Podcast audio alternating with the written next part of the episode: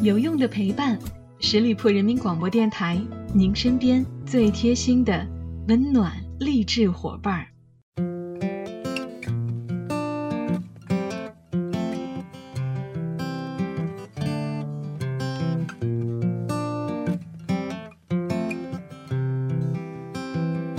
There ain't no reason things are this way. It's how they always been and they intend to stay. I can't explain why we live this way. We do it every day. 有用的陪伴，十里铺人民广播电台，您身边最贴心的温暖励志伙伴。Hello，亲爱的小伙伴们，又到了每周一与您不见不散的名人风范，我是小五。上周日是父亲节，不仅仅是自己老爸的节日，也是我的节日。儿子学着叫了一声“爸爸节日快乐”，心里边暖暖的。也祝愿全天下的父亲身体健康，快乐每一天。People walk around pushing back their debts, wearing paychecks like necklaces and bracelets, talking about nothing, not thinking about death. 咱们今天要说的名人是一位外国人，他中等身高，瘦，皮肤淡褐色，头发浓密，眼睛极大，英俊而高贵。他谈不上格外英俊、格外高贵，但恰到好处。如果画成卡通，他身边一定会有很多闪电，代表自然外泄的能量。这个世界上有些演员就是可以使你难以忘记，原因却奇怪到说不清楚。小罗伯特·唐尼就是这样子。专论相貌，他在好莱坞的明星里边算不上多冒尖儿。可是传说中会说话的眼睛，应该就是他那样的，凝视一会儿就感觉好像会有很多故事从里边溢出来。一个词，生动，他就是个天生的演员。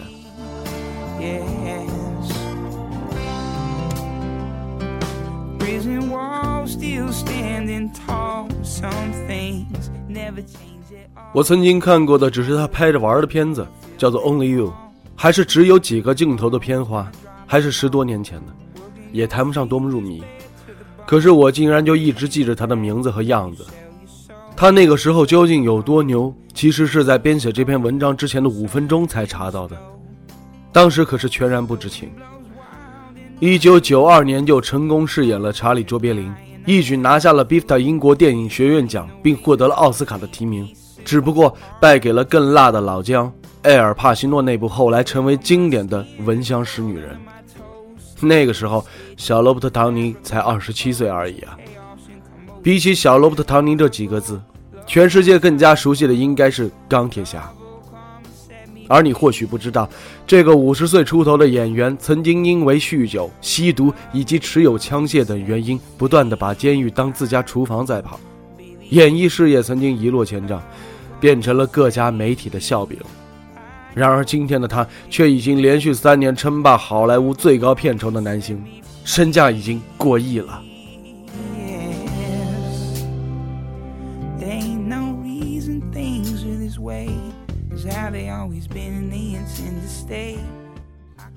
小罗伯特·唐尼最早在1987年的时候，在非主流的电影《零下的激情》中饰演一个浪荡不羁、对毒品上瘾的纨绔子弟。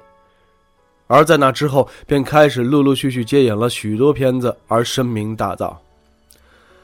想不到好莱坞的光环对于当时的他是有害而无益的。之后，在九十年代末期及两千年初的时候，他便因为沉溺于毒品而锒铛入狱。从那之后，他已经和毒品离不开了。陶尼被判刑三年，实际的服刑时间不到一年。出狱后，他马上就加入了《甜心俏佳人》的剧组，并因此片而获得了金球奖，成为媒体议论的中心。可惜好景不长，年底的时候，警察因为一通匿名电话突袭他的住所，在房间里搜出了海洛因和冰毒，陶尼再次被捕，被送去戒毒。此时的他还有《甜心俏佳人》的第二季的片约在身呢。值得一提的是啊，小罗伯特·唐尼的爸爸曾经也是一个成功的独立电影人，这也就是为何他能够精准的在镜头前面掌握自己的专业。但同时，爸爸的毒瘾也连带影响他的成长之路。这样的背景让他在法庭上也是摆出一副轻蔑的态度。他曾经告诉法官，吸毒就像拿着一把枪在自己嘴巴里，手指头抠着扳机，而我就是喜欢枪械的味道。在那之后，好莱坞几乎没有人敢找他拍片了，因为大家不知道这个毒虫到底能不能够准时出现在片场。出狱之后。由于完全没有导演愿意和他签约，连他自己也不能保证下一餐在哪里。这时候，他终于明白，他唯一的出路就是远离毒品，而这趟戒毒之旅一走，就是整整五年呢。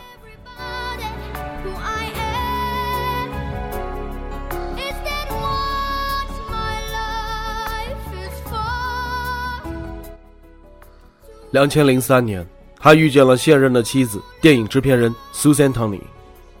当时听说他的朋友们需要二十四小时陪在他身边，而妻子 Susan 也表示，如果他不戒毒，他就会离开他。爱情的力量是伟大的。二零零五年，Tony 正式戒掉了毒品，也开始重拾演艺生涯，接演了《鬼影人》《吻两下打两枪》等主流的电影。这时候，他的努力又开始被影评们注意到了。他的毒品呢，早就被他丢到太平洋里了。还记得当时有多少人对他的回归抱持着极大的怀疑？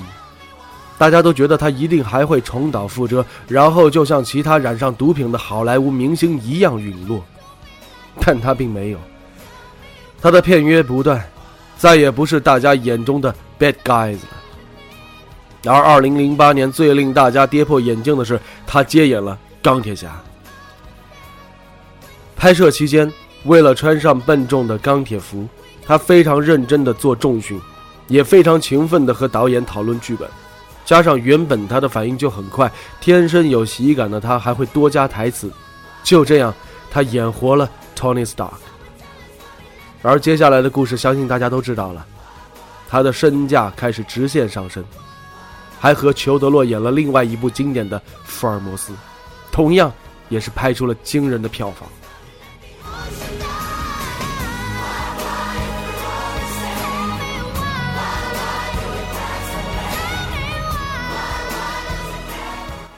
现在欣赏 Tony，就好像聆听中年之后的弗兰克辛纳屈的歌。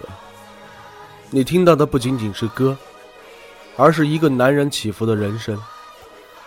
如果观看 Tony 获释后参演的电影，你会发现，最好的部分就像是他在讲述自己的故事：毁灭和重生，黑暗和救赎。钢铁侠就是个好例子。这部火爆全球的系列片说的。就像是 Tony 的故事。Tony 说：“很多人虽然都从洞穴里出来了，但没有发生任何改变。对我来说，重要的是能够出来，而且能够意识到否定命运的意义。没有什么是天生注定的。之后，钻进那身铁甲里，虽然痛苦，但那是更强大的使命。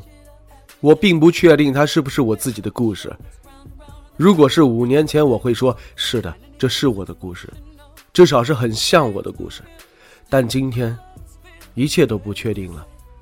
我向上帝发誓，真的不知道这是不是我的故事。五年的时间呢，Tony 进入了生命的第三个阶段。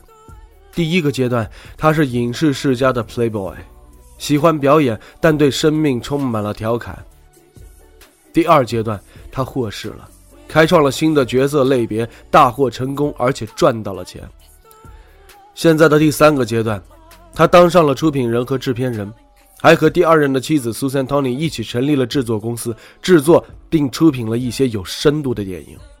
平日里放荡不羁的 Tony，，在涉及到家庭的时候，却表现出了难得的细腻。他会在各种场合感谢自己的制片人妻子。正是他陪他走过了最艰难的戒毒岁月，还帮他争取到了福尔摩斯这个角色。他还会在脱口秀上展示自己小儿子的照片，逼着主持人称赞儿子可爱。二零一四年，Tony 的大儿子因为藏毒被捕了，他发表了一篇深情的检讨文，说：“对父亲来说，给儿子传授知识是正常的，但我很遗憾。”传授给儿子的却是对毒品的沉迷。之后他渐渐放下一些工作，努力的陪伴儿子，帮他戒掉毒品。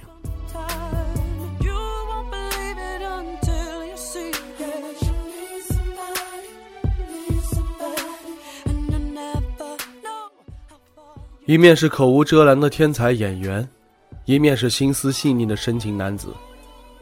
这样的反差让现实生活中的 Tony 充满了魅力。他的好朋友演员本·斯蒂勒如此评价他：“Tony 是上天派到人间的天才，他的缺点和优点最后都变成了他的魅力所在。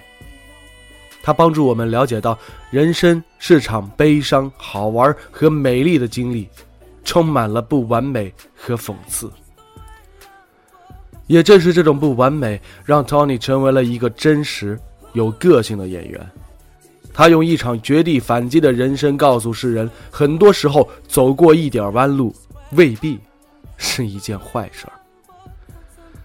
好了，亲爱的朋友们，感谢大家收听今天的名人风范，我是小五。欢迎大家关注十里铺人民广播电台公众微信，在订阅号中直接搜索“十里铺人民广播电台”，点击关注就可以了。小五会在今后的节目当中，也多做一些关于国外明星的故事。我们下期节目再会喽，拜拜。